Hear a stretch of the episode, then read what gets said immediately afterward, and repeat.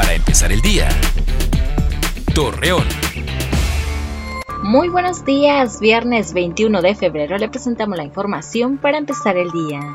Vendedores ambulantes de Gómez Palacio solicitan a las autoridades la destitución de Julio César de la Cruz, titular de Plazas y Mercados, por presunto hostigamiento. Al respecto, el titular señaló que las medidas son hechas por los comercios establecidos, quienes cuentan con licencia luego de que una joven estudiante del CETIS número 88 de la colonia El Dorado de Gómez Palacio publicara mediante las redes sociales una fotografía que advertía no acudir a clases por un supuesto tiroteo, Norma Ivonne Vergara, directora de la institución, detalló que se verificará la situación para determinar responsabilidades.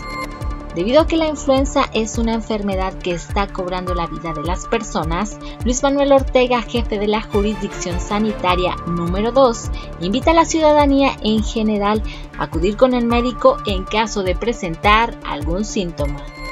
Hoy se celebra el Día de la Cruz Roja Mexicana, que fue fundada en 1910 esta institución tiene como finalidad brindar ayuda a la población en caso de alguna emergencia o desastre. La Comisión Nacional del Agua pronostica que las temperaturas para este fin de semana en la comarca lagunera serán cálidas y frías, cielo despejado a nublado y viento moderado.